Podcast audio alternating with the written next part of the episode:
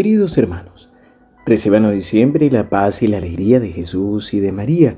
Hoy, viernes 20 de enero, la liturgia nos presenta el Evangelio de Marcos 3, del 13 al 19. Jesús subió a la montaña y llamó a su lado a los que quiso.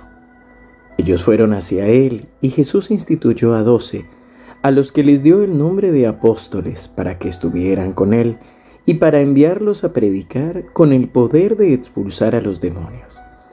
Así instituyó a los doce, Simón, al que puso el sobrenombre de Pedro, Santiago, hijo de Zebedeo, y Juan, hermano de Santiago, a los que dio el nombre de Boanerges, es decir, hijos del trueno. Luego Andrés, Felipe, Bartolomé, Mateo, Tomás, Santiago, hijo de Alfeo, Tadeo, Simón el cananeo, y Judas Iscariote, el mismo que lo entregó. Palabra del Señor. Gloria a ti, Señor Jesús. Queridos hermanos, en esta semana hemos visto o hemos escuchado a un Jesús que sale a anunciar el reino, pero que no solo sale a anunciar, a sanar y a liberar, sino que aquí también está llamando a algunos que lo acompañen, a algunos que le ayuden, algunos que lo sigan, que llamamos discípulos. Es interesante varios detalles del Evangelio. El primero es que Jesús sube a la montaña. Subir a la montaña significa subir a la presencia de Dios. Y en nuestro caso, por supuesto, hablaríamos de la oración. Y después de orar, después de estar en presencia del Señor, Jesús llama a los que Él quiere. Y es que Creo que a veces es imposible no tener el sentimiento de indignidad. Muchas veces a lo largo de eh, la vida espiritual encontramos a muchas personas, hombres y mujeres, que van sufriendo esta sensación, esta, mm, como esta impresión en el interior de que por sus pecados, por sus dificultades, por sus heridas e incluso por sus defectos, no son dignos del amor de Dios o no son dignos de seguir al Señor.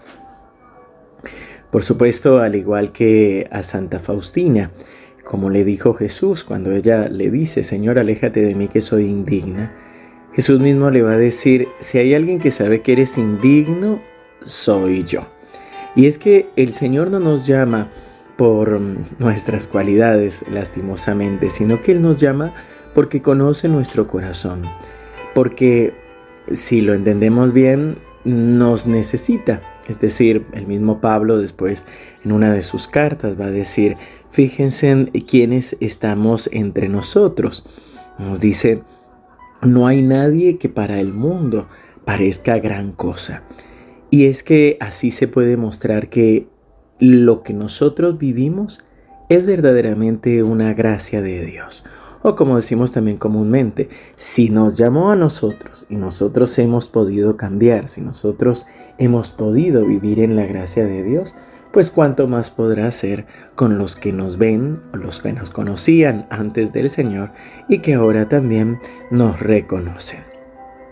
De esta misma manera, el llamado, la vocación a seguir y a servir al Señor no es algo que nosotros mismos nos inventemos, sino que es el mismo Señor el que nos llama, el que nos elige, el que nos capacita y nos santifica para llegar a Él. Entonces, en este sentido es que el Evangelio nos dice que Jesús llamó a los que Él quiso. Y de entre los que quiso llamar, es decir, discípulos, eligió a doce que dio el nombre de apóstoles. Apostelo, que significa testigo. Y a estos los llamó el primer fin para que estuvieran con él. Y después para enviarlos a predicar con el poder de expulsar demonios. Este es un segundo punto para tener en cuenta, para meditar, porque Jesús nos llama para estar con Él. Recordemos que el nombre del Emanuel significa Dios con nosotros. Dios nos llama para estar con Él, para estar en su presencia. Y aquí no perdamos este fin de vista, no perdamos el norte. La idea de orar más que trabajar, más que preguntar, más que discernir, incluso más que sanar, es estar con el Señor, es estar con Él, es compartir en intimidad con Él. Y desde allí, de esta intimidad, a partir de ahí sí empezar a servirle, empezar a acompañar a otros en esta experiencia de Dios.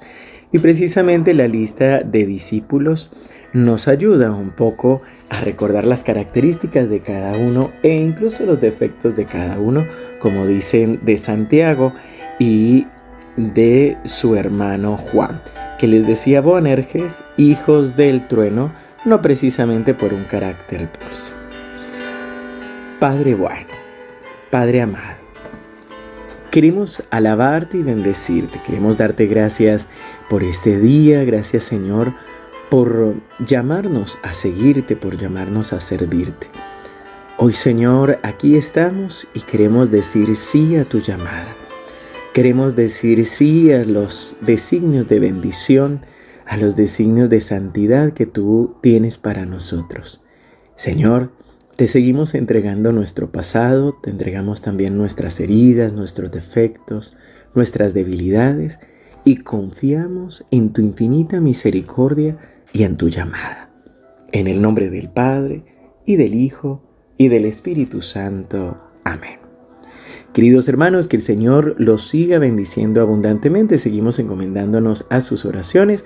Recuerda que Hoy a las 4.30 de Argentina por Radio María Argentina estarán el Padre Gustavo y la licenciada Carla Gervino, eh, también de nuestra comunidad, guiando un programa de Radio María. También estarán el Padre Gastón con algunos de los hermanos en Resistencia en el Edzine Obrero y el sábado y domingo en la ciudad de Corrientes. Fuerte abrazo y seguimos unidos en oración.